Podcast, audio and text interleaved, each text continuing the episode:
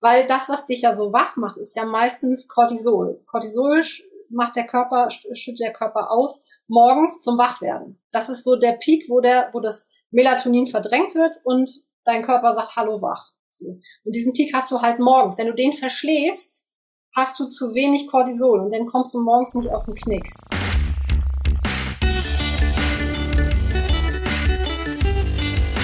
Die Heldenstunde, euer Podcast für ein gesundes und bewusstes Leben. Herzlich willkommen zur Heldenstunde. Es begrüßt dich dein Gastgeber Alexander Metzler. Schön, dass du wieder dabei bist. Meine heutige Heldin in der Heldenstunde ist denjenigen, die die Heldenstunde schon länger hört, wohl bekannt. Damals noch als Stefanie Mohr, heute als Stefanie Baumann. Willkommen zurück in der Heldenstunde, mittlerweile verheiratet. Herzlichen Glückwünsche an der Stelle nachträglich. Liebe Steffi, herzlich willkommen in der Heldenstunde. Dankeschön, schön wieder hier zu sein. Schön, dass du da bist heute in deiner Eigenschaft als genbasierte Gesundheitsberaterin, wobei du zu mir gesagt hast, man muss sich das auch alles mittlerweile wie so ein Detektiv vorstellen, mit, äh, mit Lupe genau untersuchen. Vielleicht hast du sogar so eine Sherlock Holmes Mütze auf in deiner Praxis, weiß ich nicht so genau. Würde, mit dem Knoten. würde wahrscheinlich passen. Äh, du warst schon mal zu Gast, das ist schon eine ganze Weile her. Da haben wir über die Macht der Gene gesprochen. Das war die Nummer 94 der Heldenstunde. Die Folge werde ich natürlich verlinken. Was waren denn so, hast du das noch im Kopf, so die, die großen Takeaways von mhm. der, von der Folge damals, wo wir über die Macht der Gene gesprochen haben? Also du hattest mich gefragt, ob die Gene so in Stein gemeißelt sind. Also ich habe da drin das und das stehen und dann wird das auch passieren. Und ähm, da war so, dass am Ende nachher, dass wir beide uns darüber einig waren, dass du das sehr wohl in der Hand hast, dass da gar nichts in Stein gemeißelt ist, dass du Einfluss drauf hast und zwar nichts gerade wenig, also 60 Prozent etwa hast du Einfluss, 40 bis 50 Prozent äh, haben, haben die Gene. Es gibt immer wieder neue Forschungen, die immer wieder noch mehr Sachen, die du selber beeinflussen kannst, mit in den Topf schmeißen. Also die Auswirkung der Gene wird halt doch immer wieder kleiner, aber sie ist nicht zu unterschätzen. Ne? Also wenn dein Boot voller Wasser läuft, dann macht ein Liter doch manchmal aus, ob du untergehst oder nicht. Ja, ah, das ist ein schönes, schönes Bild, ja. Aber die gute Nachricht ist ja dann, du sagst, der Topf wird größer, das heißt, unsere Möglichkeiten, die eigenen Gene zu beeinflussen, wird größer, auch immer besser erforscht. Ja. Und der, der Weg schreitet auch fort. Also da geht es eher in eine positive Richtung äh, seit dem Zeitpunkt, wo wir ja schon gesprochen haben. Und das war ja für mich schon absoluter Mindblow zu der Zeit damals, ne? Weil so landläufig denkt man ja immer, okay, ja, das liegt in den Genen von meiner Familie und sowas. Und äh, das, das wird wahrscheinlich auch mein Schicksal sein. Und dann wird das vielleicht sogar zu so einer Art äh, Selbst selbst, äh, ähm, wie sagt man, selbstbeweihräuchernde, selbsterfüllende Prophezeiung. Selbsterfüllende Prophezeiung, Dankeschön. genau, ja, aber klar, wenn man das die ganze Zeit als ja. Gedanken mit sich rumschleppt, dann tut man sich das ja auch zusätzlich noch ins System und das ist ja ungefähr das Gegenteil von dem, was dann auch sinnstiftend ist. Und also ein gesunder Lifestyle haben wir, glaube ich, damals ähm, rausgepickt. Und da gucken wir uns heute eine ganz besondere Säule an. Also neben Bewegung, Ernährung, sozialen Miteinander, würde ich sagen, Ruhe, Stressresilienz und so weiter, ist natürlich eine ganz wichtige Säule. Der Schlaf. Der Schlaf, der genau. Schlaf. ja, ist eigentlich, wenn man sich das vorstellt, ist eigentlich komisch. Ne? Man legt sich jeden Abend hin, um bewusstlos zu werden. Mhm. So. Und da denkt man dann so, okay, gut, also irgendwie brauche ich das wohl, weil ich kann mich dem nicht entziehen. Also jeder, der es mal versucht hat, ich habe zwei Tage geschafft ohne Schlaf. Dann habe ich angefangen, langsam Blitze zu sehen, akustische Halluzinationen zu kriegen. Hast du es mal selbst ja. getestet? Wie lange du ohne als zwei, Experiment zwei oder? Ja, ja, zwei Tage habe ich mal geguckt, ob ich es schaffe, wach zu bleiben. Ähm, weil ich so starke Sta Schlafstörungen habe, hatte damals, aber da kommen wir später nochmal drauf. Das war nämlich eine ziemlich gefährliche Nummer. Ähm, aber das ist halt der Mut steigt mit der Unwissenheit. Ne? Also heute würde ich das nicht mehr machen. ähm, und da habe ich wirklich zwei Tage. Also du nickst irgendwann mal so über. Also du kannst diesen Sekundenschlaf kannst du nicht, äh, also das schaffst du nicht. Ne? So. Aber du kannst dich halt wach halten und immer in Bewegung halten und gucken, dass du halt nicht einschläfst. Und das war halt echt krass. Also ich habe sowas fast so wie, ich weiß nicht, ähm, kennst du das ohnmächtig werden, wenn du plötzlich so Blitze siehst? Das haben manche, die niedrigen Blutdruck haben. Blitze so. kenne ich nicht, kenne eher sowieso, äh, es wird, also der, der, der Ton wird so hallig, es geht alles so weit mhm. weg und eher so wie in Wolken gepackt, also eher so schwammig. Blitze kenne ich jetzt, kenne ich so nicht eigentlich beim. Also ich hatte plötzlich immer so aus den Augenwinkeln Blitze, die ich gesehen habe und irgendwelche, dass ich dachte, da wäre eine Bewegung und so, also ganz krass, was das Nervensystem tut, wenn man sich so krass äh, den Schlaf entzieht. Und ähm, ja, da kann man sich auch fragen, was passiert denn, wenn man über Jahre immer so ein Quäntchen zu wenig Schlaf hat, ja? Also wenn das so starke Auswirkungen nach zwei Tagen hat, was ja im Endeffekt nicht schlimm ist, weil, also nicht viel ist. Jetzt überleg mal, wie lange kannst du fasten, mhm. ja? So, und da passiert nicht viel. Also du bist sogar teilweise echt besser drauf, als wenn du isst, ja? So, und ähm, das ist schon krass, also dass der Körper also mit Wasser und mit Schlaf, da ist er echt knauserig, ne? Wenn er den nicht kriegt, dann funktioniert vieles nicht mehr. Und dann habe ich mir irgendwann mal die Frage gestellt, wie viel Schlaf braucht man eigentlich? Was meinst du, wie viel Schlaf braucht man?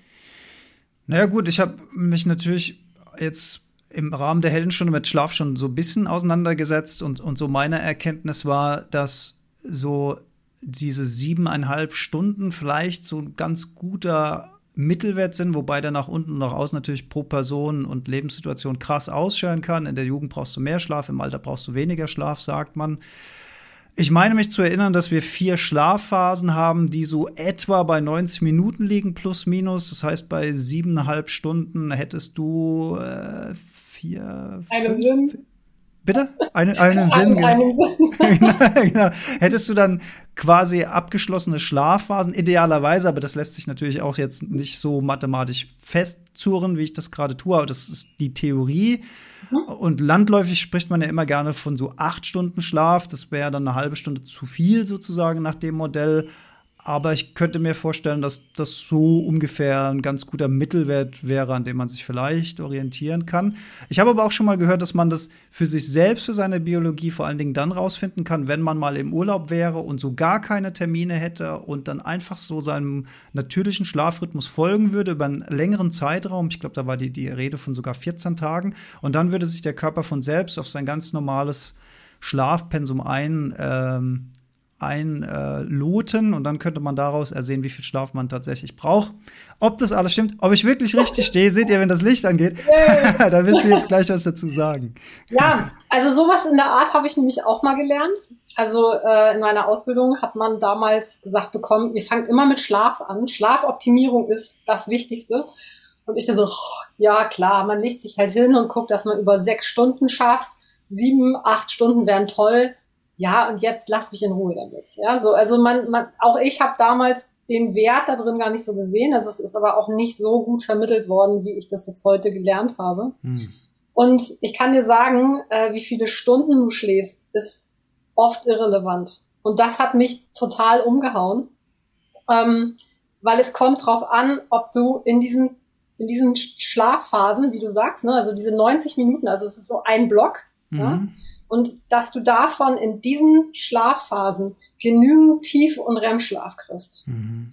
Und ähm, ich hatte jetzt schon ziemlich viele Klienten, äh, wo ich gesagt habe, so, okay, lass uns mal deinen Schlaf tracken. Ja, heute hat ja fast jeder irgendwie entweder so ein Ohrring oder eine Uhr oder irgendwas anderes. Und ähm, das ist erschreckend. Also äh, von 23 Minuten Tiefschlaf die Nacht bei siebeneinhalb Stunden äh, bis hin zu, mein Mann hat den absoluten Pokal gewonnen. Also der hatte mit sechseinhalb Stunden Schlaf acht Minuten Tiefschlaf. Acht man Minuten. wollte okay. also Minimum ein bis anderthalb Stunden gerne mehr Tiefschlaf haben. Ähm, REM-Schlaf ist der zweite Schlaf, der halt wichtig ist.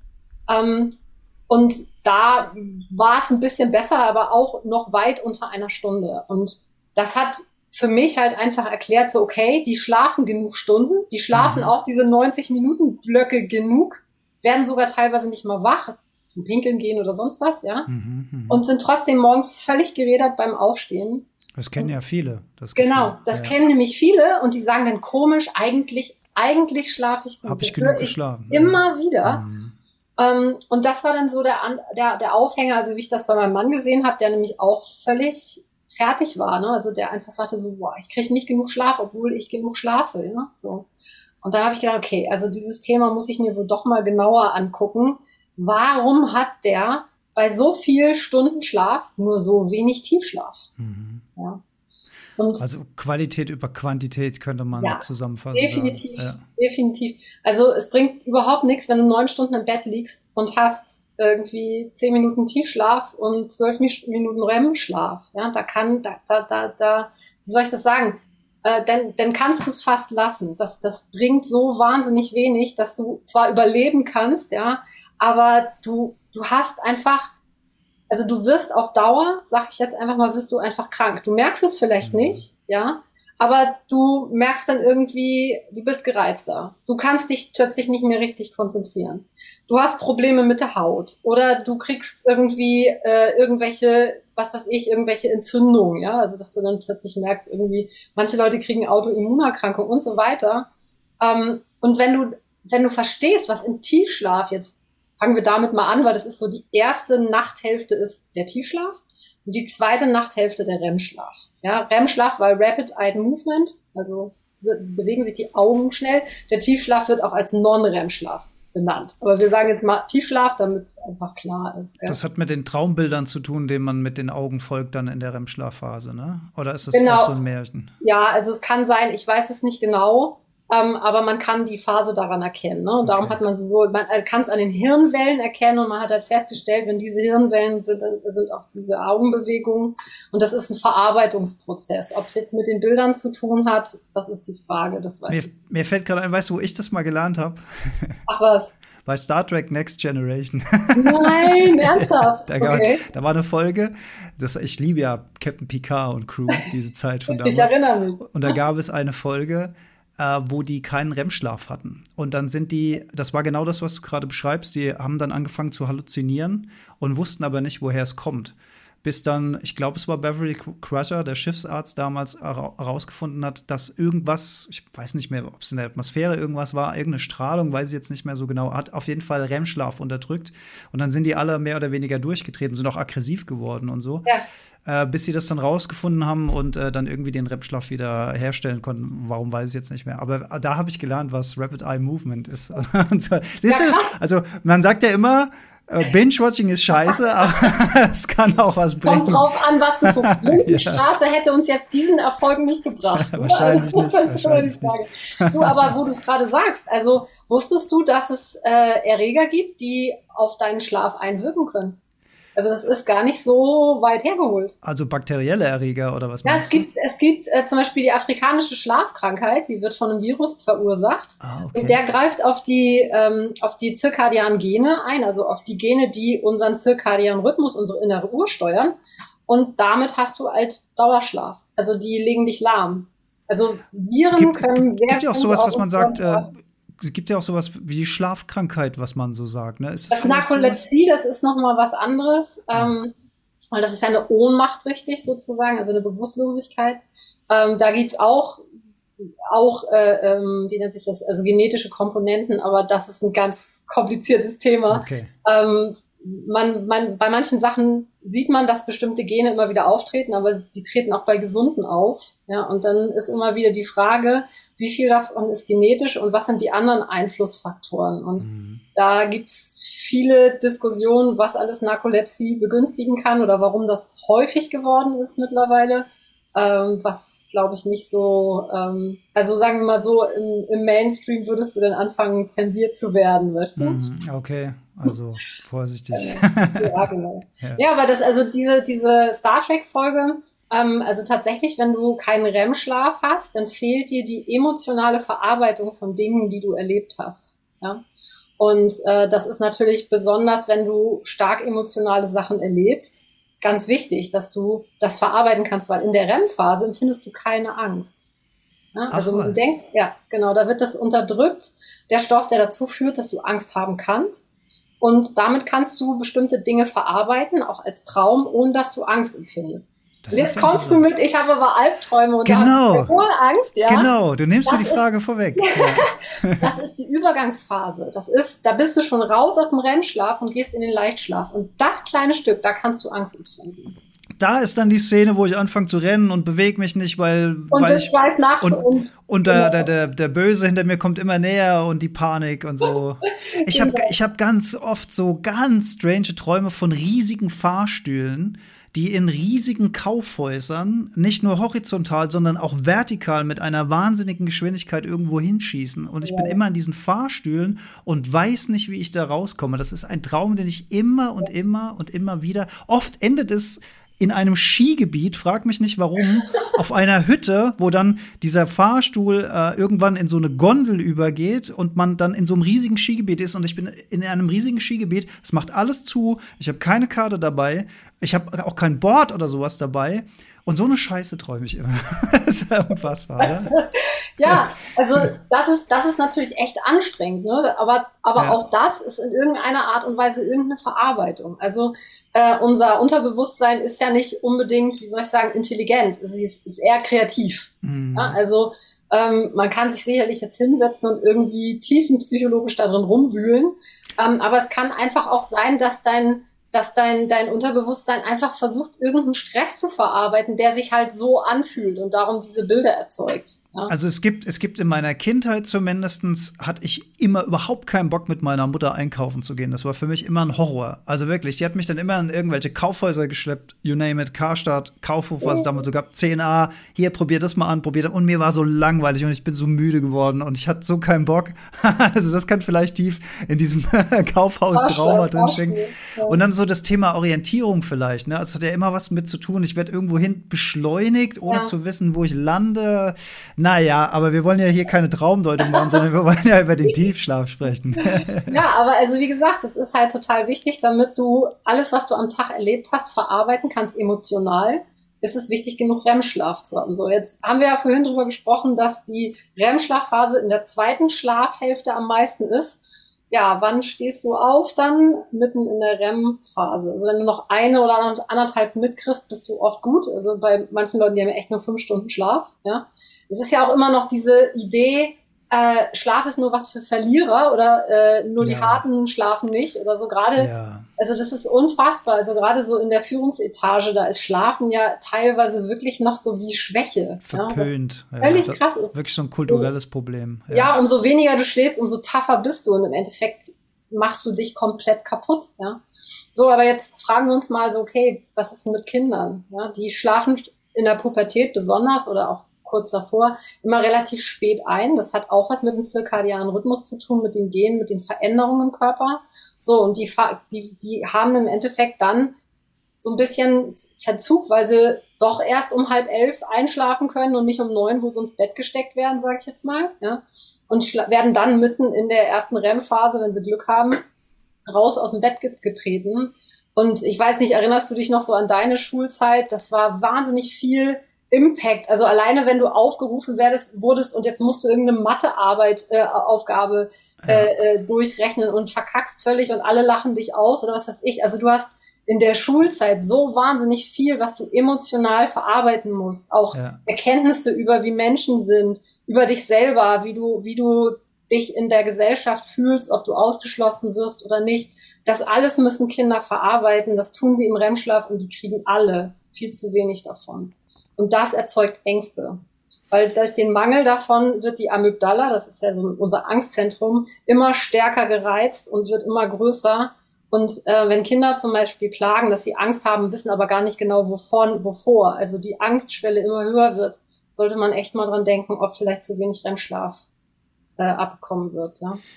Da hätte ich mal eine Verständnisfrage, weil du sagst ja, der REM-Schlaf ist vor allen Dingen in der zweiten Phase des Schlafes, mhm. aber ich, wenn ich so dieses klassische Einschlaf, Leichtschlaf, Tiefschlaf, REM-Schlaf-Modell vor mir habe, dann ist es ja immer so ein Zirkel, der sich dann wieder wiederholt. Ähm, also die verschieben sich äh, in der ersten Hälfte des Tiefschlaf vielleicht mehr und in der zweiten REM-Schlaf mehr. Also das heißt, die, die Phasenlängen ändern sich im, im Laufe der in der Nacht. Habe ich das richtig verstanden? Also meistens hast du, also ähm, manchmal hast du noch in der zweiten Phase Tiefschlaf, aber ich habe bisher noch nicht in der ersten Schlafphase, wenn sie normal ist, also nicht nachts um eins anfängt oder so, hast du eigentlich in der ersten Schlaf, in der ersten Schlafphasen, ich sag mal so in den ersten zwei äh, 90 Minuten Blöcken, hast du keine kein REM-Schlaf. Also du hast erst Tiefschlaf und Leichtschlaf. Der Großteil ist ja Leichtschlaf. Aha, ja, der aha. Großteil von unserem Schlaf ist Leichtschlaf. Das ist auch in Ordnung. Das soll auch so sein.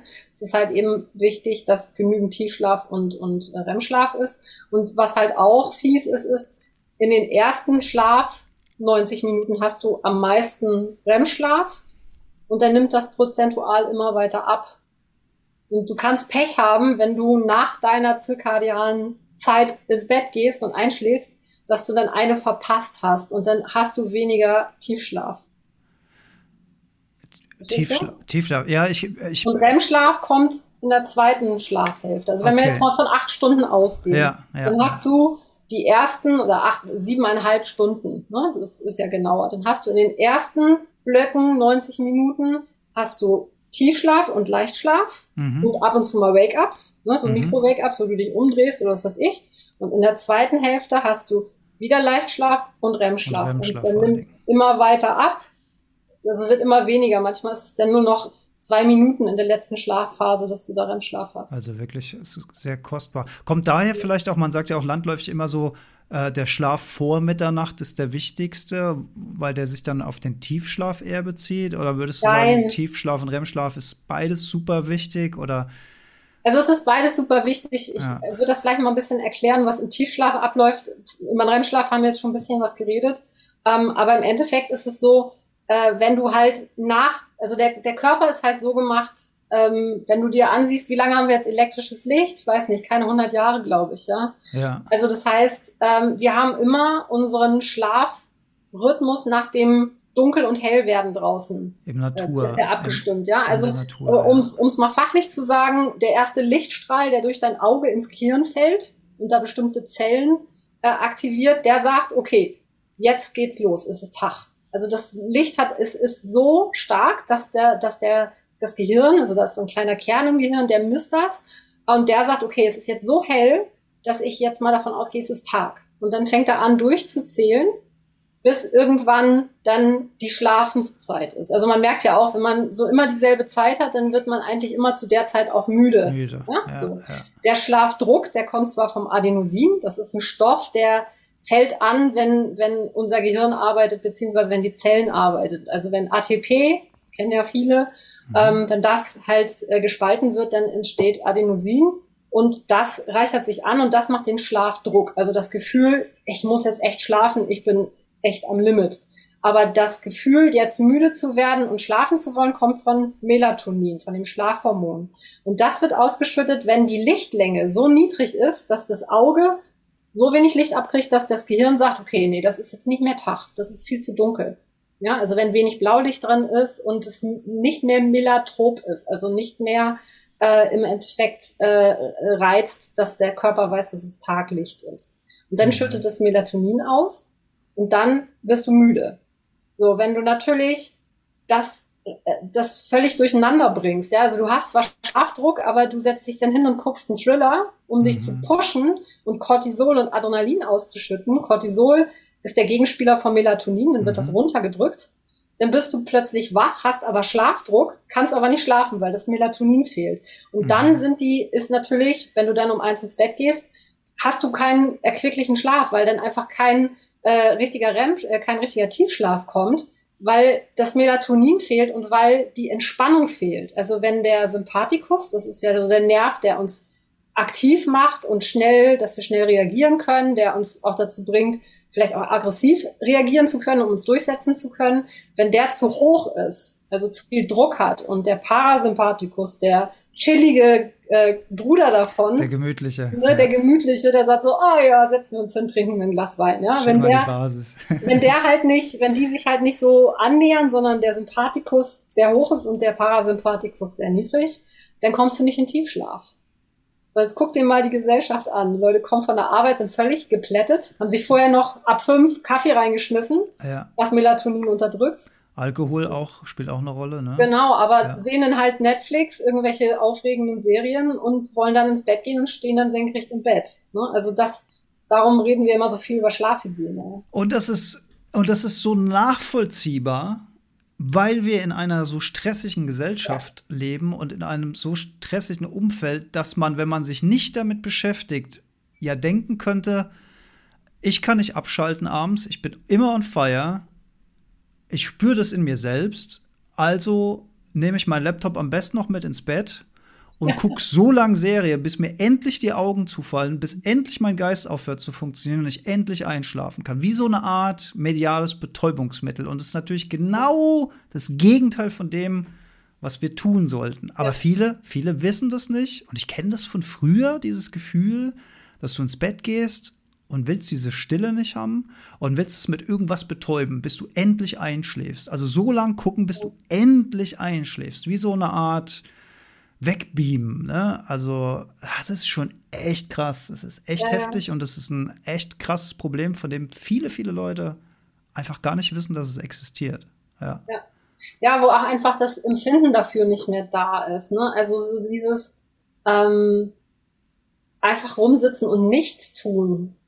Ja, nichts. Also ich denke mhm. nicht übers Leben nach oder ich suche nicht Lösungen für meine Probleme oder sondern ich sitze da und nichts, guck einfach nur ins Gras und in die Bäume und in den Himmel.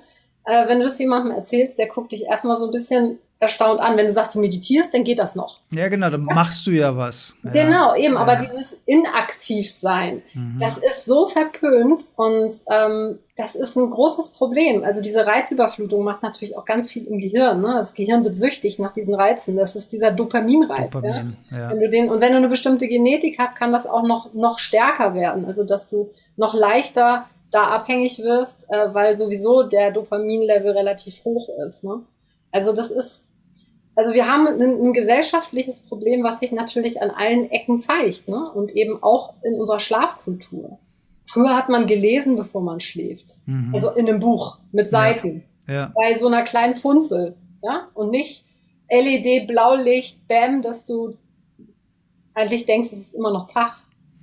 Plus, was bei Serien, was ich immer noch gerne sage, was, was viele auch so krass unterschätzen, ist, also A, der Blaulichtfaktor, da haben wir schon drüber gesprochen, aber auch die Identifikation mit der Handlung, mit den Figuren, die Handlungsstränge, ne? dass man gerade in so, gerade bei so einer Star Trek-Serie, die ich über sehr, sehr lange Zeit geguckt habe, würde ich ja lügen, wenn ich sagen würde, ich habe mich nicht ein Stück weit mit diesen Figuren identifiziert. Mhm. Ich habe nicht mitgefiebert, wenn weiß was ich, äh, Data auf seinem Weg war, sein Menschsein zu, äh, zu finden und so weiter. Ähm, das waren ja auch tolle philosophische Themen damals noch gewesen. Aber auch heute, ich meine, wenn ich mir heute jetzt ganz neu Miss Marvel zum Beispiel, bin ich direkt Fan von, finde ich total super. Völlig, das, ach, wunderbar, wunderbar. Eine äh, pakistanische Jugendliche, die Fan, Fangirl ist von, von Captain Marvel und sich genauso ah, anzieht und genauso sein okay. will.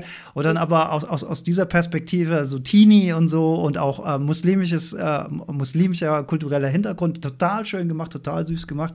Finde ich großartig. Würde ich ja lügen, wenn ich sagen würde, ich, ich, ähm, ich nehme da nicht so ein bisschen was mit von der Handlung. Ne? Und, und, und je, je, je näher das dann am Schlaf ist, deswegen plädiere ich immer noch mindestens 30 Minuten, aber da kommen mir bestimmt ja. auch noch gut, äh, gut äh, Tipps, äh, das besser zu machen in Zukunft. so eine Phase, so eine Pause kein, kein, äh, keiner Medienkonsum mehr, sondern runterkommen, bevor man dann tatsächlich ins Bett geht. Also das Gegenteil von, ich nehme meinen Laptop und stell's mir auf die Brust und gucke da noch so mit einem Auge noch zu, bis ich endlich einschlafe. Ja, wie viele Leute schlafen ja. ein beim Fernsehen? Also machen ah, das ja. auch. Sagen ja, ich kann nur einschlafen, wenn ich Fernsehen. Ja, ja. Meine Eltern auch. Klassisch, überhaupt Fernseher im Schlafzimmer. Das, ja. ist, das war ja früher immer so. Ne? Meine Eltern am Schlafzimmer alle haben Schlafzimmer, äh, ja, im Schlafzimmer, haben einen Fernseher im Schlafzimmer. also ich will gar nichts, ich will gar nichts gegen Schlafzimmer nee, sagen. genau, ich auch nicht. Ich habe nee. damals bei der, bei der Planung von dem Haus hieß es ja, wollen sie Antennenanschluss hier ins Schlafzimmer haben? Nein, möchte ich nicht. Ja, aber für den Fall, dass bist mal krank oder so. Nein, möchte ich nicht, möchte ich nicht haben. Und wenn ich es heute zu tun hätte, würde ich mir noch nicht mal mehr Stromleitungen für, für Lichter reinlegen lassen. Dann würde ich mir irgendwas anderes überlegen. Oder Totschalter, gute Idee. Geschirmte, geschirmte, geschirmte Kabel geht ja. auch. Also, Sind die, glaube ich, sowieso bei, bei Neubauten, die wir hier haben. Ja. Offen, nee, leider nee, nicht. Also nicht so. äh, ist immer wieder was, woran gespart wird. Also ah. geschirmte Kabelkosten. Hätte weißt du ja von meinem Mann. Der, ah ja, der ist Elektriker, ne? Genau. Aus, ja, ja, der sagt halt leider, äh, also wir haben es leider auch nicht bei uns im Haus. Er hat es damals überlegt und hat dann gedacht so, ach, war noch nicht so da äh, bei mm. dem Thema. Denkt, ach, warum? Ne? Ja. So, kannst ja den Strom ausschalten. Ne? So. Ja. Ähm, ja, heute hätten wir es gerne. Es gibt noch andere Möglichkeiten, aber das muss man dann halt auch machen, ne? wie es halt so ist. Der Alltag ist dann doch eng getaktet. Ja. man macht dann doch nicht das, irgendwie, was man vielleicht tun könnte. Das ist auch ein Problem. Also wenn du sagst so, ähm, was kann man besser machen, ne? Ähm, das muss in deinen Alltag passen. Also es mhm. bringt überhaupt nichts, einer Mutter mit zwei Kindern, alleinerziehend, mit zwei Jobs zu sagen, sie soll eine halbe Stunde, bevor sie schlafen geht, meditieren und kein Fernseher anmachen. Ähm, da ist natürlich auch dieses Ding, ich will auch mal Zeit für mich haben und ich will auch mal nicht nur immer senden, ich möchte einfach auch mal mich berieseln lassen. So, mhm. also dieser Faktor, dem sollte man auch nachgeben. Also ich halte nicht so viel von Lebensstiländerungen, die man nicht gut durchhalten kann, also die nicht zu mhm. mir passen. Ja? So, da muss man immer schauen. Also das ist was sehr Persönliches, zu gucken, äh, was funktioniert. Also bei mir funktioniert es einfach, ähm, dass ich abends mich nochmal, äh, wenn, wenn ich Feierabend habe, ich habe auch Probleme runterzukommen, besonders wenn ich hier sehr getaktet arbeite, dann bin ich in so einem drin, dass ich mhm. dann nicht abschalten kann. Dann finde ich noch tausend Sachen, die ich noch machen kann. Und dann ist es zehn, also das habe ich oft. Und ich habe, ich mache mir dann wirklich so dieses Ding, ich weiß nicht, ob du das kennst, dieses sich das Stoppschild vorstellen. Kennst du das? Mhm. Also wir sind ja sehr visuell geprägt und es hilft manchmal, sich nicht zu sagen, nee, ich sollte jetzt aufhören, sondern sich jetzt einfach mal visuell ein Stoppschild vorzustellen, weil damit assoziieren wir einfach Stoppen, hin, mhm. anstellen. Also das, das sehen wir täglich im, im Straßenverkehr, das ist ein Warnzeichen, das ist was, was wir ernst nehmen. Manche auch nicht, aber die meisten. Ja, ja. Sollte, sollte man. Ja. Genau. Und wenn du das so siehst, dann merkst du, dass da etwas in dir sagt, okay, jetzt ist Stopp. So, und ich mache das dann so, dass ich mir dann einmal so das Stoppschild mache und dann ähm, dann mache ich Seufzatmung. Kennst du die Seufzatmung? Das kenne ich durchaus ja. von verschiedenen Atemübungen. Auch, ja. auch, morgens gähnen beim Atmen ist auch so ein Ding zum Wachwerden zum Beispiel. Ja, das, kann ich genau. mir, das, das Seufzen ist tatsächlich auch in dem One Breath Stress Hack, den ich immer sehr gerne benutze ah. bei meinen Vorträgen mit drin, dass du beim Ausatmen so dieses Fallen lassen und Seufzen. Mhm. Ist wahrscheinlich das, ne? Also du atmest einmal ein bisschen ein, so. Und dann. Mhm also du atmest einmal ein bisschen ein, dann tief ein und dann mit richtig loslassen halt ausatmen. Das senkt einfach auch so ein bisschen das, den Sympathikus und das Stresslevel. Und das ist einfach so ein Zeichen von Entspannung. Also wir machen es eigentlich, wenn wir es nicht kontrollieren würden, mehrfach am Tag immer wieder diese Atmung, mhm. weil das entstresst. Ja, das gehört mhm. eigentlich zu unseren normalen Verhalten, Atemverhalten dazu. Aber wenn du halt immer nur angespannt atmest, dann, dann äh, bist du halt in diesem Fight-or-Flight-Modus und dann entsteht das nicht von selber. Mhm. So. Weil du es quasi einfach, unterdrückst durch den Alarm, den du Genau, du unterdrückst ja. das durch den Alarm. Und also ich mache es wirklich so, ich gehe dann auf Balkon oder auf die Terrasse und atme einfach einmal ein, also vier sieben kennst du das? Vier einatmen und sieben ausatmen. Mhm. So, und das ist ich halt, mit, mit 4,8 witzigerweise, 4, aber wahrscheinlich gibt es auch. Also ich habe noch nicht acht Ausatmen geschafft. so, also, aber das ist einfach, da, da, damit machst du ganz viel in deinem, in deinem mhm. Kopf. Also du, du, atmest bewusst und merkst, dass sich etwas in dir entspannt. Also wenn du das eine Weile durchhältst, das zu machen, auch wenn du noch angespannt bist, entspannst du dich. Also da kommst du kaum gegen an, weil das einfach ähm, auf, mit dem autonomen Nervensystem zu tun hat, was du da ansprichst mit dieser Atmung. Ja? Mhm. Und ähm, das ist halt eigentlich so mein, mein, mein Ritual. Ich gehe auf, ich gehe dann einmal abends raus, frische Luft, ja, dass du einmal wirklich Sauerstoff tankst, den ich im Büro halt manchmal nicht so viel habe.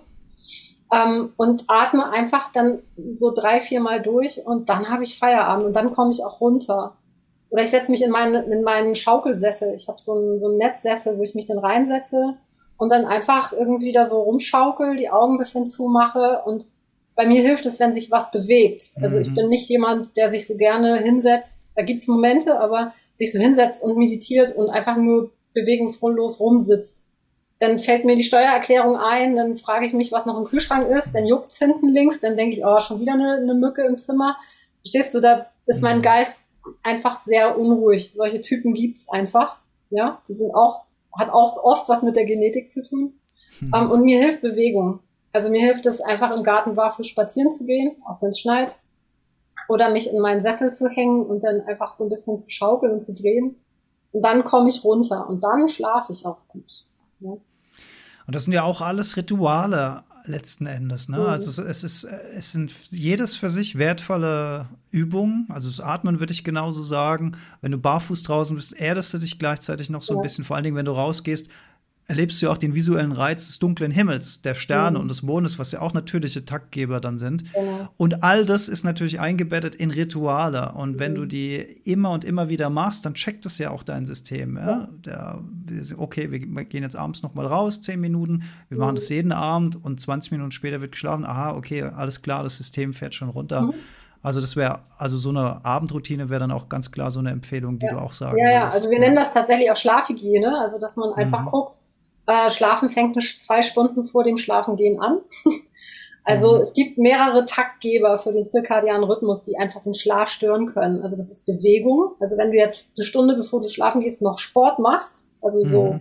sechs Kilometer Rennen oder sowas, pushst du dich eigentlich noch. Dann ist nichts mit Schlafen. Wenn du noch isst, Essen ist ein Taktgeber. Wenn was unten ankommt, muss Tag sein. Das Problem ist, wenn es schon abends spät ist, dann ist weder Magensäure da, äh, noch die Verdauungssäfte, noch will der der Darm jetzt das alles aufnehmen, ja. Und vor allen Dingen repariert er sich eigentlich in der Nacht. Mhm. Also die ganzen kleinen Risse, die durch die Nahrung, durch den Nahrungsbrei passiert sind, das kann er denn nicht. Er muss dann wieder anfangen zu arbeiten.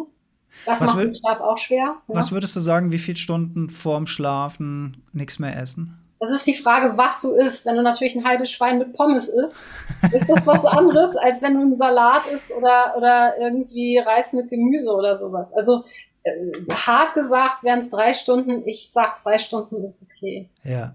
Ne, wir reden jetzt aber nicht vorm Schlafen. Ich gehe um drei Uhr morgens schlafen. Ne? Also ja. das ist, es muss ein normaler Abendrhythmus sein, wo man zu einer Zeit ins Bett geht, wo auch die innere Uhr noch sagt, jetzt ist abends Schlafenszeit und nicht mitten in der Nacht. Also bei uns ist das hier so tatsächlich zwischen 22 und 22.30 Uhr, so in dem Dreh, mhm. wo wir ins Bett gehen. Und meistens, also ich schlafe ja neuerdings wirklich innerhalb von Minuten ein. Das ist ein Segen mittlerweile bei mir, während ich früher super lange gebraucht habe, bis ich eingeschlafen bin. Und äh, ich habe ja auch sehr, sehr lange an diesem zirkadianen Rhythmus getüftelt. Der war ja bei mir auch völlig außer Rand und Band. Da war ja äh, hinten nicht mehr vorne, oben nicht mehr unten. Da war ja alles durcheinander. Mhm. Und das habe ich durch, ähm, wie lange mache ich das jetzt? Im fünften Jahr, glaube ich. Also seit ich auch mich mit der Heldenstunde beschäftigt habe, habe ich ja angefangen, Morgenroutinen zu etablieren. Dann kamen irgendwann die Abendroutinen dazu. Und diese beiden Anker, morgens und abends, immer in diesem wiederholenden Muster, so gut es halt geht im Alltag, das gelingt mal besser und mal schlechter, aber es, ich bleibe da dran. Ne? Und das hat wirklich so meinen Schlaf verbessert. Wobei ich immer noch, immer noch sagen würde, ähm, für die vielen Sachen, die ich mache, fühle ich mich oft auch immer noch energielos oder nicht so energiegeladen, wie ich mir das so vorstellen würde oder wie ich das so kenne aus meiner Kindheit oder Jugend, ne, wo du so das Gefühl hast, okay, ich kann jetzt losgehen und Bäume ausreißen. Das ist es auch nicht bei mir. Also da ist auch schon so oft, dass ich morgens so aufwache und denke so, boah, ja, okay, ähm, könnte jetzt auch noch weiter pennen, ehrlich gesagt, aber mach's da nicht, ähm, um da einfach am Ball zu bleiben. Aber das, ähm, das sind auch immer so, ich habe auch so das Gefühl, es sind immer so Phasen, wo es mal besser geht und mal schlechter geht. Kannst, Mhm. Kannst du das auch so bestätigen, dass es schwer ist, da wirklich so ja, es ist schwierig. So aufrecht zu erhalten, so auch dann hast du mal wieder eine Powerphase, ne? Da hast du, dann hast du wieder so, denkst du so unbegrenzte Energie ist da, total geil, und eine Woche später hängst du da wieder wie so ein Handtuch. Also so geht's mir. Ja, klar, die Phasen gibt es. Also ja. ähm, es ist natürlich auch immer die Frage, was beschäftigt dich stark. Ne? Also wenn mhm. du, wenn du, ich sag mal so rundum glücklich und und satt bist, ja, also du hast genug Freiheit, genug Nähe, genug Selbstbestimmtheit, genug äh, Zugehörigkeit, genug Entspannung, genug Sinnhaftigkeit durch deine Tätigkeit und so weiter und so fort. Wenn das alles so im Balance ist, dann schläft es sich recht gut. Ja, mhm. so. Ja. Aber äh, wir haben jetzt ja auch zwei harte Jahre gehabt, ja, die für viele Menschen eine Ausnahmesituation waren, ob es finanziell war oder emotional oder eben auch gesellschaftlich. Und äh, das in, in solchen Phasen ähm, ist es halt wichtig, auf seine Routinen zurückzugreifen, mhm. ja. Ähm, und eben auch besonders gut auf sich aufzupassen. Also wenn ich merke zum Beispiel, äh, wenn ich schlechten Schlaf hatte oder so, dann gehe ich den Tag echt in die Bremse. Also dann gucke ich, dass ich, was ich absagen kann, absagen kann, so oder eben so mir legen kann. Also ich packe mir die Tage nicht mehr so voll wie früher. Mhm. Ja? Also ja, das, das habe ich auch so. gelernt. Ja. Ähm, also das mache ich auf jeden Fall und ich gucke, dass ich mich mittags maximal eine halbe Stunde hinlege. Also mhm. wenn du mhm. länger, dann hast du halt das Pech, dass du eventuell in Tiefschlafphase gehst, ja. Und dann wird's und, lustig, ja. Genau, und dann, wenn du dann da drin aufwachst, ist blöd. Wenn du die durchschläfst, verbrauchst du zu viel Adenosin, also das wird dann deaktiviert. Darum bist du ja morgens richtig wach. Also wenn das funktioniert, da kommen wir auf deine Frage eigentlich, ja. Mhm. Also äh, deaktivierst du im Schlaf genügend Adenosin oder bleibt noch was über und du bist darum morgens ein Handtuch, ja. Mhm. Das kann mhm. zum Beispiel auch sein. Ähm, aber dieses äh, Powernap am Tag, ja, das habe ich mir echt, also nicht zu spät, meistens so zwischen zwei und drei. Also meistens habe ich um drei sowieso dann so ein Tief mhm. und so, und dann lege ich mich wirklich eine halbe Stunde hin und du wirst lachen. Das ist auf die Minute. Ich stelle mir keinen Wecker, gar nicht. Mhm. Mein Körper mhm. kennt das, wo du wieder bei Routine bist, ja. Mhm. Und weiß, okay, jetzt ist halbe Stunde Pause. Und dann bin ich auch wirklich weg und stehe auf und dann hast du einfach schon mal ein bisschen Energie nachgeholt. Ja? Also da kann man sich so ein bisschen mit behelfen. Und ähm, ich achte dann halt auch auf meine Ernährung. Ich gucke, dass ich dann kein, nicht so viel Zucker reinkriege und dass ich dann äh, ähm, langkettige Kohlenhydrate reinkriege, weil halt ähm, also eine Nacht nicht gut schlafen verändert schon die Sensitivität für Insulin der Zellen. Also es ist echt krass. Und zwar massiv, ja. Und ähm, wenn du dann viel Zucker nimmst, dann machst du mit deinem Insulinspiegel den hier. Also jetzt Meistens pusht man sich ja mit Kaffee und der wirkt auch auf den äh, Blutzuckerspiegel oder mit Süßigkeiten versucht man dann durchzukommen. Und ich versuche dann eher mit salzigen, fettigen Nahrungsmitteln irgendwie über den Tag zu kommen, weil das auch hilft, das so ein bisschen zu kompensieren, ohne dass du so sehr mit deinem Blutzucker rumspielst. Ne? Das ist ja das Fiese, dass wenn du schlecht schläfst, dass du dann ja auch anfälliger bist, zu Süßkram zu greifen. Ne? Deine Resilienz ja. nimmt ab, dein, dein, dein Abwehrmechanismus gegen all das Marketing da draußen nimmt ab. Du wirst empfänglicher für all die Marketingbotschaften, weil du eben nicht in deiner Stärke bist. Du greifst zu, pushst dein, dein Blutzuckerspiel nach oben und äh, sorgst dann dafür, dass es wieder schlechter geschlafen wird. Also so eine richtige ja.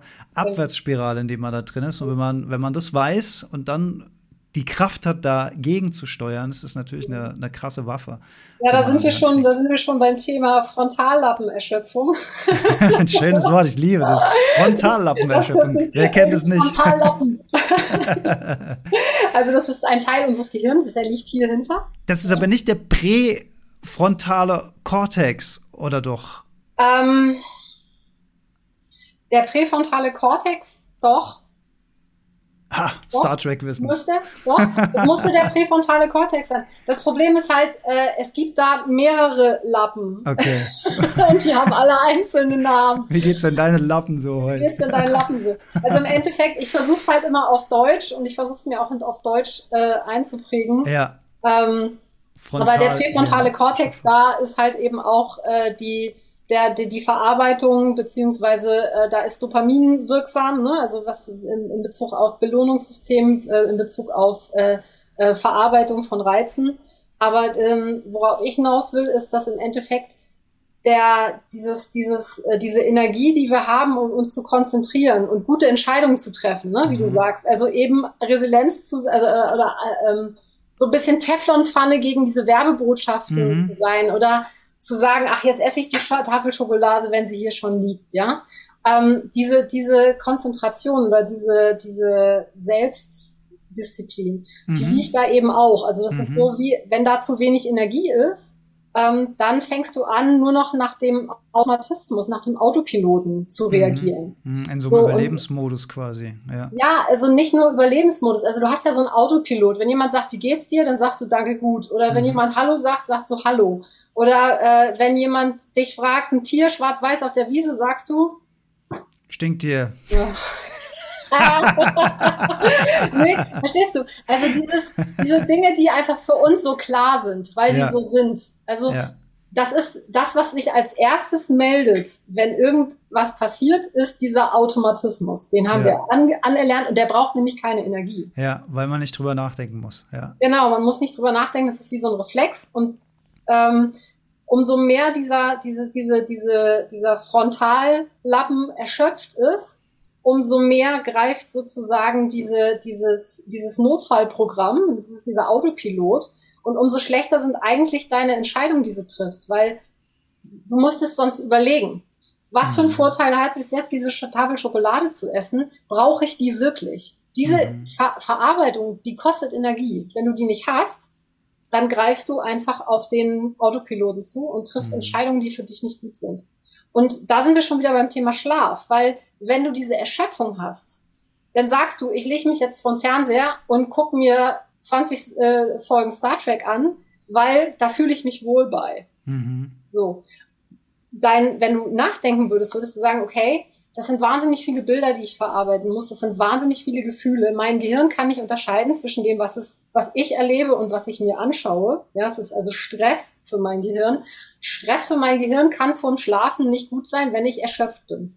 Aber das geht nur, wenn du Energie da oben hast. Mhm. Um das Wenn überhaupt wahrzunehmen. Genau, wenn du die Mhm. nicht hast, agierst du aus dem Autopiloten. Und wenn du dir die Welt anguckst, dann siehst du, dass der Großteil der Menschheit, der denkt nicht nach. Der kauft Eier von, von Hühnern, die so irgendwie drei Monate in, in so einem Kasten sitzen ähm, und dann elendig zugrunde gehen, weil sie völlig, also ich weiß nicht, hast du die mal gesehen, die Hühner? Ich Das- weiß alles. Aus. Muss, genau, du musst mir nichts erzählen darüber. Genau, eben. alles, und, ja. und nur wenn du dieses Notfallprogramm hast, ja, triffst du solche Entscheidungen. Also auch bei anderen Sachen, wie du mit anderen Menschen umgehst, wenn sie dir mal gerade auf den Keks gehen oder äh, wenn dich jemand um etwas fragt oder so und du denkst, da habe ich jetzt keine Lust zu. Nee. So, also wenn du empathisch sein möchtest, brauchst du Energie im Gehirn. Wenn du die Mhm. nicht hast, dann reagierst du auf den Autopiloten und das ist sehr oft energiesparend, aber nicht wirklich sehr sozial oder empathisch. Hm. Ja.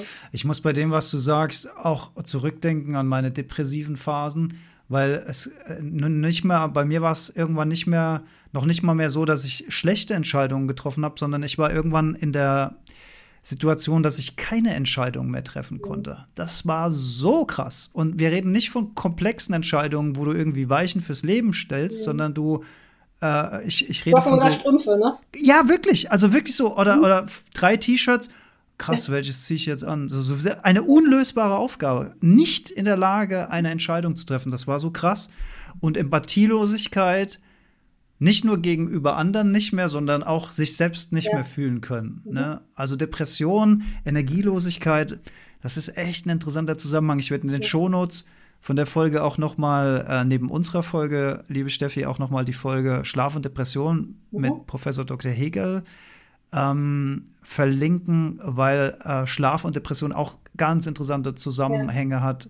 Auch im Thema Schlafentzug. Das wäre jetzt das Gegenteil von dem, was wir sagen. Aber auch da muss ich aus meiner Erfahrung von früher sagen, wenn ich weniger geschlafen habe, habe ich mich immer am nächsten Morgen besser gefühlt, als wenn ich lange geschlafen habe. Das habe ich vor allen Dingen, ich habe damals noch Schicht gearbeitet bei meinem äh, Medienunternehmen, für das ich unter anderem arbeite. Da ging es um 6 Uhr morgens los. Und dann habe ich mich immer gewundert, dass ich mich morgens gut gefühlt habe. Mhm. oder sagen wir mal, besser gefühlt habe, als ich es gewohnt war. Und dann habe ich mich immer gefragt, hä, ich bin doch so müde, ich habe doch so wenig geschlafen, wieso fühle ich mich denn besser? Ich habe den Zusammenhang noch nicht so kapiert, aber das, das war der wenige Schlaf. Ne? Also es sind auch ganz, ganz interessante Zusammenhänge. Äh, Sage ich immer gerne dazu an so Stellen, weil ich würde ja äh, jemand, der nicht von der Depression betroffen ist, auch immer sagen, guck, dass du genug schläfst. Wenn man in der depressiven Phase ist, kann es auch helfen, weniger zu schlafen. Also Ja, da muss man halt schauen. Da sind wir wieder bei der schauen. Schlafqualität. genau. Also es ja. gibt so ein, es gibt so ein Hack. Und zwar, wenn du zu wenig schläfst, dann macht es das Stresssystem, macht dich dann wach. Und dann bist du teilweise, also das gibt ja tatsächlich auch so Leute, die extra wissen, wenn sie, wenn sie irgendwas äh, Spannendes vorhaben oder sowas, dass sie den Schlafentzug praktizieren, Mhm. um über die Stresshormone äh, äh, Hormone oder Stressbotenstoffe ähm, einfach sehr, sehr fokussiert sein zu können. Also das, das ist ein zweischneidiges Schwert. Ich bin Mhm. mir nicht sicher, inwieweit das nicht einfach, also die Frage ist, wie lange funktioniert das? Ja, das kannst du nicht Funktioniert lange das? machen, das ist klar. Ja, das ist, funktioniert das ist nur kurz. funktioniert Das, genau, eben. nur eine funktioniert kurze das drei, Hilfe, vier ja, ja. Jahre, ja, oder funktioniert das nur ein halbes Jahr, bis das Stresssystem irgendwie den hier macht? Weil das, was dich ja so wach macht, ist ja meistens Cortisol. Cortisol Mhm. Macht der Körper, sch- schüttet der Körper aus, morgens zum Wachwerden. Das ist so der Peak, wo der, wo das Melatonin verdrängt wird und dein Körper sagt, hallo wach. So. Und diesen Peak hast du halt morgens. Wenn du den verschläfst, hast du zu wenig Cortisol und dann kommst du morgens nicht aus dem Knick. Mhm. Also es kann, darum sind meine Fragen dann immer, okay, wann gehst du ins Bett, wann stehst du auf? Wenn die Mhm. Leute um zehn, halb elf, halb zwölf aufstehen, dafür aber erst um eins, zwei ins Bett gehen, was du bei vielen Depressiven hast, dass die nachtaktiv werden, weil der zirkadiane Rhythmus völlig verschoben ist. Mhm. Ja, das sehe ich bei sämtlichen Leuten, die ich kenne, die depressiv sind. Denen geht's meistens abends spät besser. Also morgens geht's noch, wie du sagst. Ne? Also manche haben es morgen hoch, aber viele haben auch morgen, dass es ihnen total beschissen geht und ab 17, 18 Uhr, teilweise später geht's denen gut. Vor allen Dingen, wenn man halt länger ja. schläft, ist es morgens ganz schlimm. Also so aus, aus meiner persönlichen Erfahrung ja, heraus. Kann genau, ich das Ja, ja. ja. Und mhm. ich vermute, dass es sehr viel mit dem Cortisol zu tun hat, aber ich werde mir mal die Folge anhören. Ich bin gespannt, was der ja. Herr dazu zu sagen hat. Sehr interessant, weil wie gesagt, sagt, weil wie gesagt, wenn du Probleme hast, dass dein Cortisol morgens hast du das höchste Cortisol-Peak und danach fällt er ab und bei manchen fällt er sehr steil ab. Ja? Und wenn es dann ist, dass du denn, was weiß ich, um 11 Uhr oder sowas aufwachst, da ist das einfach so niedrig, dass du einfach nicht aus dem Tritt kommst, weil es dich nicht aktiviert. Und dann kann das damit auch zu tun haben. Ne? Also zirkadianer Rhythmus und Depression, das geht echt sehr Hand in Hand. Mhm. Und es gibt halt ganz viele Faktoren, die auf den zirkadianen Rhythmus ein, Einfluss haben. Also re äh, reaktive Viren zum Beispiel auch. Ja? Also die können ganz direkt die Gene schalten, die Zirkadianen. Die können auf das, auf das Antel und auf das Clock-Gen zugreifen und deinen Tag verstellen. Ja? Also wir haben ein, ein, ein, ein Zeitgen in uns, ja? Wir haben mehrere Zeitgene. Wir haben aber so sogenannte äh, primäre oder, oder, oder zentrale Zeitgene. Das ist halt, das sind die Pair-Gene, die, das Antelgen und das Clock-Gen. Das sind so die bekanntesten drei und die steuern sozusagen die, ähm, die übergeordnete zentrale Uhr. Jede Zelle hat auch noch so eine Mini-Uhr, ja? ähm, aber das ist so der Taggeber, der sagt, okay, jetzt ist morgens, jetzt wird Cortisol rausgeschmissen. Okay, jetzt brauchen wir Verdauungssäfte, der wird gleich was frühstücken.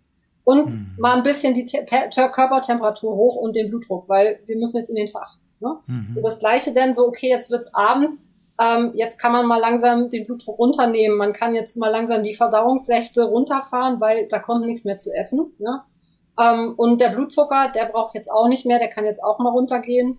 Ähm, dann kann die Temperatur auch irgendwann nachts geht die ja ziemlich stark mhm. runter, dann kann die Temperatur runtergehen und so wird das alles durch die zirkadianen Kerngene reguliert, was wann in deinem Körper abläuft.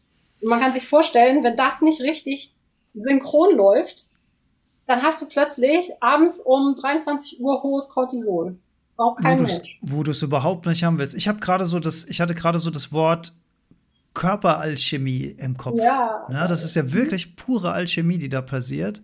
Und wenn man mal so drüber nachdenkt, das sind ja so fundamental wichtige Funktionen für unser Wohlbefinden, für unsere dauerhafte Gesundheit dass es doch eigentlich ein Wahnsinn ist, dass kaum jemand was darüber weiß und dass wir im normalen Leben, also ich mache jetzt hier zwei Anführungszeichen in die Luft für diejenigen, die das nur hören, weil ich normal ist ja immer so die Frage, was ist überhaupt normal, aber wir wir wir überlassen das ja dem puren Zufall. Wir, wir tun ja, also der, der normale Mensch, der sich nicht mit diesen Themen beschäftigt, der überlässt es ja dem puren Zufall, wie gut dieses System noch funktioniert. Und das ist doch eigentlich fast, fast wie eine Zeitbombe, fast so sicher wie das Armen in der Kirche, dass dieses System durch das moderne Zeitalter, in ja. dem wir jetzt speziell leben, ne, mit, mit dem ganzen Medienkonsum, mit dem blauen Licht, wir haben es alles schon, wir, wir kauen es auch gerne nochmal durch, weil es einfach so wichtig ist. Aber ja, wir, wir, wir nehmen das als unsere normale Umwelt wahr. Ja. Und du hast gerade vorhin die armen Hühnchen erwähnt. Ähm, Im Tierreich würde man sagen, nicht artgerechtes Halten. Ne? Das ist nicht das artgerecht. Sage ich schon ja. seit zehn Jahren, dass der Mensch bei sich anfangen soll mit der artgerechten Haltung, dann kann er das auch bei anderen durchsetzen, nämlich bei Tieren. Ja? Also Weil wir haben schon lange keine artgerechte ja. Haltung mehr. Guck dir mal an, äh, also das, das Horrorbeispiel ist, glaube ich, China mit diesen drei mal zwei Quadratmeter Schlafboxen. Hm. Ja, ähm, also sie haben überhaupt keine Wohnung mehr. Ähm, das, der Raum wird immer enger. Die, die Menschen ähm, also diese starken Reize, ne? also das ist einfach für unser System, dafür ist das nicht gemacht. Also wir sind zwar ein, ein Rudeltier, aber wenn du den Unterschied siehst zwischen Rudel und Herde, dann siehst du, die Herde ist immer beieinander und steht eng beieinander und das Rudel findet sich immer und geht wieder auseinander, findet sich immer, geht auseinander. Keine Wölfe hocken den ganzen Tag eng aneinander. Das machen das sie. Das ist interessant, was du sagst. Das ja. habe ich so noch nie betrachtet. Ja. ja. Und okay. wir sind einfach ein Rudeltier. Wir sind es gewohnt, in kleinen Gemeinschaften zu leben, wo wir unseren Raum haben. Ja. Und dieses eng aufeinander hocken. Also Beispiel, ich bin letztens in der Bahn gefahren, also nach München, ne? Irrsinn, völliger Wahnsinn. Das ist äh, wie so ein Ameisenhaufen. Und das erzeugt Stress, weil da sind ganz viele fremde Menschen. Selbst wenn ich mich von denen nicht bedroht fühle, sind das alles Bewegungen, alles Geräusche, was mein Gehirn verarbeiten muss, was mein Stresssystem abchecken muss. Ist das was Gefährliches oder ist das etwas, was ich so wegschmeißen kann?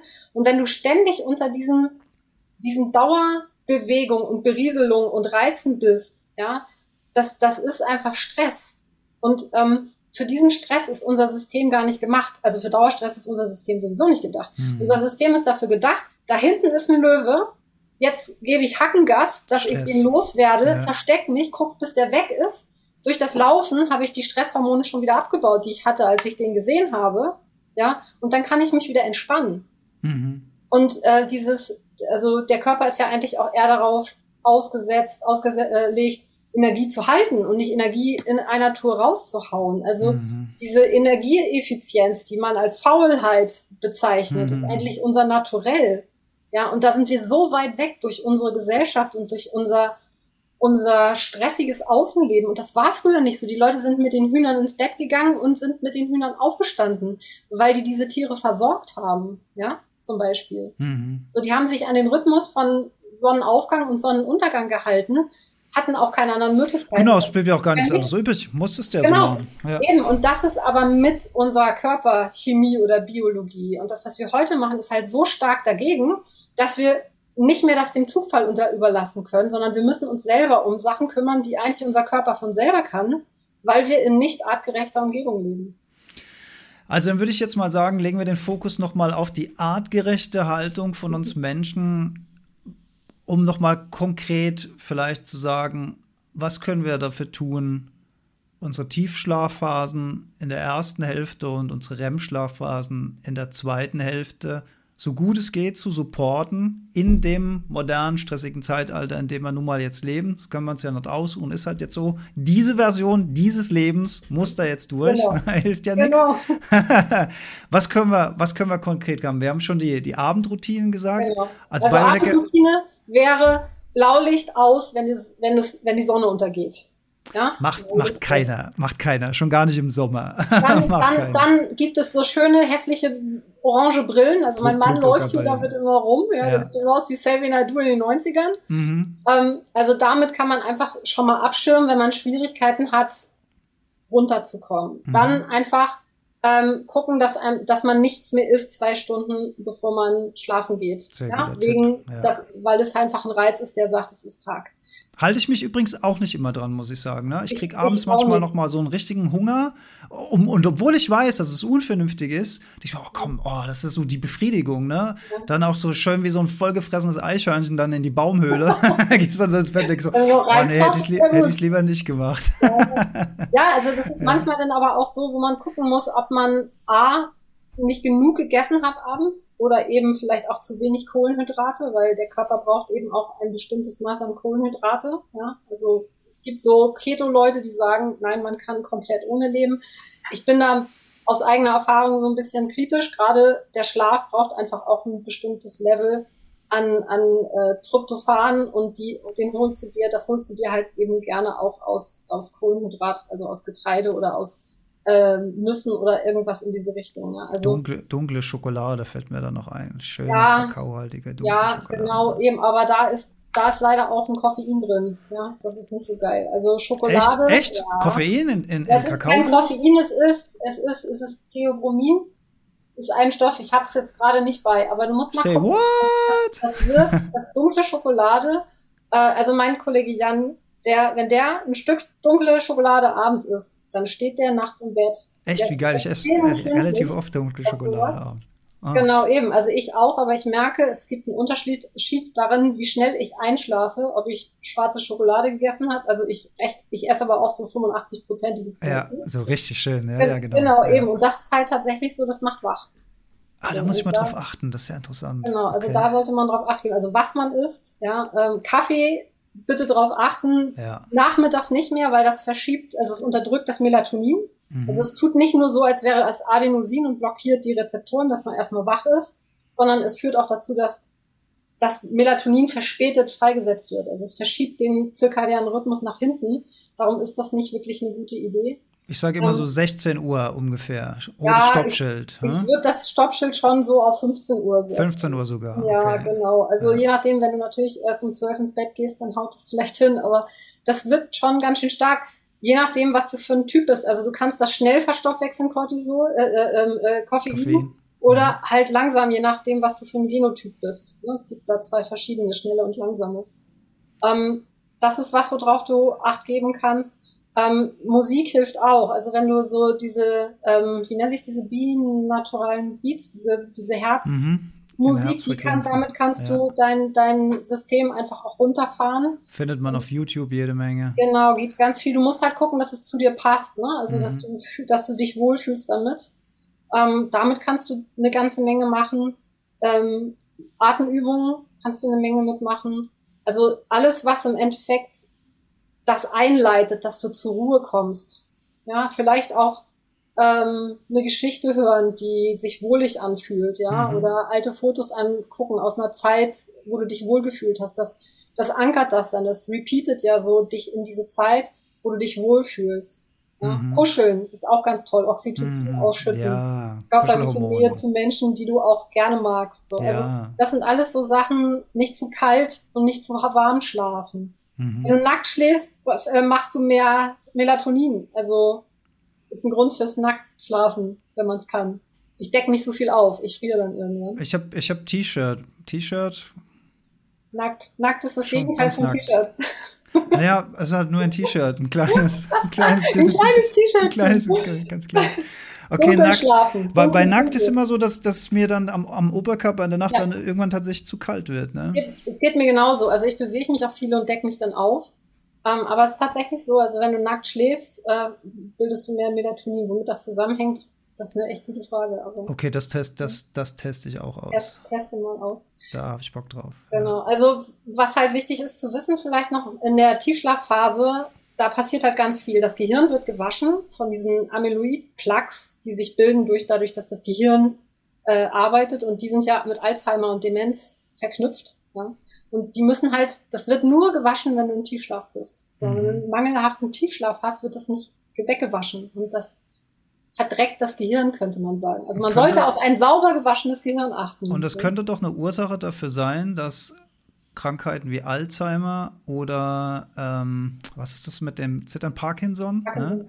Dass das äh, vielleicht damit zusammenhängt, dass der Schlaf in den letzten Jahrzehnten dramatisch ja. durch den Zu äh, Zugang von Medien und so weiter, ne, dass da ein Zusammenhang sein könnte ja. in der Also denkst schon, Umweltfaktoren sind da ein wichtiger Punkt. Du mhm. hattest vorhin auch angesprochen, dass äh, alte Menschen weniger Schlaf brauchen. Mhm. Das ist so eine Frage. Ich glaube nicht, dass das so ist, sondern es ist so, dass die weniger Melatonin produzieren und dadurch mhm. auch weniger schlafen. Also der Schlaf wird schlechter und da ist halt die Frage, ob dann einfach auch solche Sachen passieren. Weißt du, warum hast du im Alter Demenz? Ne? Mhm, mh. Warum wird das Alter für Demenz immer früher? Das hat sehr viel mit dem Tiefschlaf zu tun, weil mhm. das Gehirn nicht mehr optimal gewaschen wird. Kann ich mir dann vorstellen. Ist ja. es, dass die Entzündlichkeit, im Tiefschlaf werden die Entzündungsprozesse runterreguliert. Ja, also alle Menschen, die mit Entzündung zu tun haben, wenn die keinen Tiefschlaf kriegen, hauen die hoch. Ja, das Immunsystem, das bildet sich mhm. richtig aus. Also da werden die, die äh, natürlichen Killerzellen, die werden trainiert, dass sie mhm. wissen, wen sie angreifen und wen sie in Ruhe lassen. Also alles, was der Körper am Tag an, an Informationen bekommen hat, werden abends verarbeitet. Es werden alle ganz viele Sachen repariert im Körper. Das alles passiert im Tiefschlaf. Im REM-Schlaf wird halt auch ganz viel verarbeitet, was du emotional erlebt hast. Das brauchst du auch, damit du einfach eine, eine Stabilität in dir hast, wenn irgendwelche Sachen kommen, die einen vielleicht emotional anpacken können. Also das ist ganz wichtig für, für ganz viele Dinge in unserem Körper, dass wir genügend Tiefschlaf und genügend REM-Schlaf haben. Und das kann man in neun Stunden haben. Andere haben das gibt den Kur das Kurzschläfergehen, die haben das in fünf Stunden, ja. Aber das ist da, wo wir am Anfang ange angefangen sind. Also man muss seinen Typus rausfinden. Man muss gucken einfach, was brauche ich, um gut zu schlafen, um tief zu schlafen, erholsam zu schlafen. Was sind meine, meine apokalyptischen Reiter? Ne? Also was sind so die Sachen, die mich immer wieder davon abbringen? Also ist es zum Beispiel eine Form von Erschöpfung, die mich vor den Fernseher treibt? Oder erlebe ich in meinem Leben zu wenig Lebendigkeit, weshalb ich mir Filme angucken muss, wo irgendwelche Helden was Tolles erleben, mhm. ja, weil ich mich damit sozusagen ernähre, weil ich das selber nicht habe, weil ich einen, äh, einen Tag habe, wo ich nur arbeite und am Wochenende mache ich den Garten und was weiß ich. Also einfach zu gucken, weil, wo sind die Bedürfnisse nicht so erfüllt, dass dass ich mich nicht so verhalte, wie es mir gut tut und dadurch natürlich das auch zu Lasten des Schlafes geht. Mhm. Könnte man sagen, Tiefschlaf gleich physisch und REM-Schlaf gleich psychisch? Könnte man das vielleicht so ja. sagen? Ja. So, so, würde ich das schon sagen, auch wenn es so ist, dass du im Tiefschlaf eben auch äh, Sachen vom Kurzzeitspeicher in den Langzeitspeicher packst. Ja, also auch dafür ist der Tiefschlaf für das, für das Lernen ist der auch wichtig. Aber generell hast du recht. Also alles, was so mental psychisch ist, ist eher so im im, ähm, im REM-Schlaf angesiedelt und alles, was so Körperfunktion ist, ist im Tiefschlaf. Ähm, eben auch das Immunsystem, warum das, du wirst anfällig für Erkrankungen, ja, wenn du nicht genügend Tiefschlaf hast. Mhm. Du wirst anfällig vielleicht für emotionale Sachen, wenn du nicht genug REM-Schlaf hast, weil deine emotionale Resilienz einfach immer mehr abnimmt. Und wenn beides nicht genügend ist, hast du irgendwann zu viel äh, zu wenig Akku da oben und äh, fängst an, schlechte Entscheidungen zu treffen und äh, auf Autopilot zu stellen und lebst vielleicht auch gar nicht das Leben, was du leben möchtest.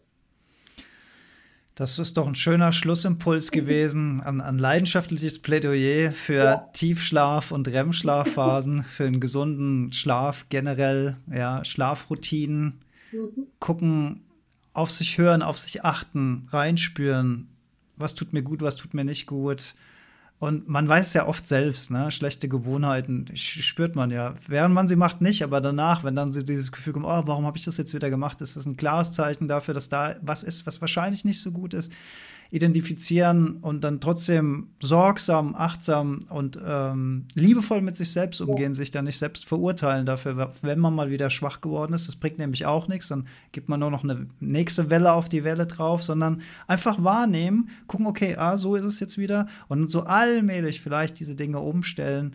Und du hast gesagt, es ist natürlich immer individuell für die eigenen Lebensphasen, wie es halt gerade passt. Mhm. Aber da reinhören ist, ist, ist glaube ich, wirklich ganz, ganz wichtig und ähm, dem Schlaf den Raum einräumen, dem, dem ihn gebührt. Das, das haben wir, glaube ich, schön ja. rausgearbeitet in der Folge. Ja, schön. Hast du noch ein richtig schönes Schlusswort? Naja, also ähm, mir fällt dazu ein, ich kenne eine, kannte eine alte indianische Medizinfrau und die hat immer gesagt, ähm, wir haben nicht gelernt, dass wir mehrere Münder haben, die wir füttern müssen. Wir kennen nur diesen Mund und den füttern wir, aber wir haben noch viele andere. Wir haben den emotionalen Mund, ja, wir haben den kreativen Mund, ähm, das sind einfach verschiedene Münder, die eben auch essen wollen, ja. Mhm. Und ähm, wenn wir nicht satt sind, also wenn wir nicht gut auf uns achten und uns nicht das geben, was wir brauchen, fangen wir an, schlechte Entscheidungen zu treffen, weil wir dann vielleicht auch den Mund füttern, den einzigen, den wir so bewusst kennen. Ähm, und ich habe die Erfahrung gemacht, umso mehr man mit sich selber im Reinen ist und umso besser man sich selber in seinem Leben organisiert hat, umso besser ist auch der Schlaf. Also Schlaf der Gerechten, also Schlaf vielleicht auch der Zufriedenen. Ne? Und darum ein Plädoyer dafür, darauf zu achten, was brauche ich alles. Steffi, ganz lieben Dank dass du zum zweiten Mal in der Heldenstunde warst. Mir hat es wieder großen Spaß gemacht. Das ist irgendwie so ein bisschen Ping-Pong spielen, wenn yeah. wir beide aufeinander treffen. Das finde ich super. Ich werde das mit dem Nacktschlafen auf jeden Fall mal probieren. Und jetzt ist mir noch eine Frage eingefallen, obwohl ich schon äh, Tschüss sagen wollte, aber das, interess das interessiert mich noch. Ich experimentiere ähm, Wim Hof mäßig ja gerne mit dem kalten Duschen und ich experimentiere auch immer mal wieder kaltes Duschen vor dem Schlafen gehen. Und da würde man ja jetzt erstmal sagen, ja krass, das weckt dich doch erstmal wieder auf und so weiter. Und das ist auch so. Aber ich meine mir einzubilden, dass die Tiefschlafphasen durch das kalte Duschen vorm Schlafengehen irgendwie besser sind, ja. irgendwie tiefer sind. Kann, kannst du genau, da aus deiner stimmt. Sicht? Ah, okay, cool. Und zwar ist es ja so, dass wir nachts die tiefste Körpertemperatur haben, die sogenannte Basaltemperatur. Und du kannst sozusagen den Körper ein bisschen austricksen, indem du kalt duscht dann ahmst du, also wenn du so kalt duschst, dass sich dann auch ein bisschen die Körpertemperatur, die Kerntemperatur ändert. Das kennst ja. du auch von der Wim Hof Methode, das, ja. da geht ja darum. Damit ahmst du sozusagen nach, es ist Schlaf. Und das, ah. damit kannst du den Körper so ein bisschen überlisten. Also durchaus äh, mhm wissenschaftlich plausibel, was ja, ich Sehr gut. Für mich kein Grund, kalt zu duschen, wo schlafen gehen. Ich bin da zu viel Mädchen. Ich finde es ich find's super. Da werde ich jetzt am Ball bleiben. Also die, gut, die gute Nachricht am Ende, dass das auch funktionieren kann. Ja. Sehr gut. Stefanie, vielen, vielen lieben Dank. Und ich, ich hoffe, es war nicht unser letztes Ping-Pong hier in der Ja, ich hoffe. ich hoffe nicht. Das macht sehr viel Spaß das finde ich auch. Dann freue ich mich schon auf die nächste Begegnung. Alle Links äh, findet ihr zu Steffi, ihrer Arbeit mit Jan zusammen in den Show Notes. Äh, unsere alte Folge zu den Genen, die Schlaffolge mit äh, Professor Dr. Hegel und vielleicht auch die Schlaftipps aus der Heldenstunde. Ganz viele Links in, der, in dieser Folge. Stefanie, vielen lieben Dank.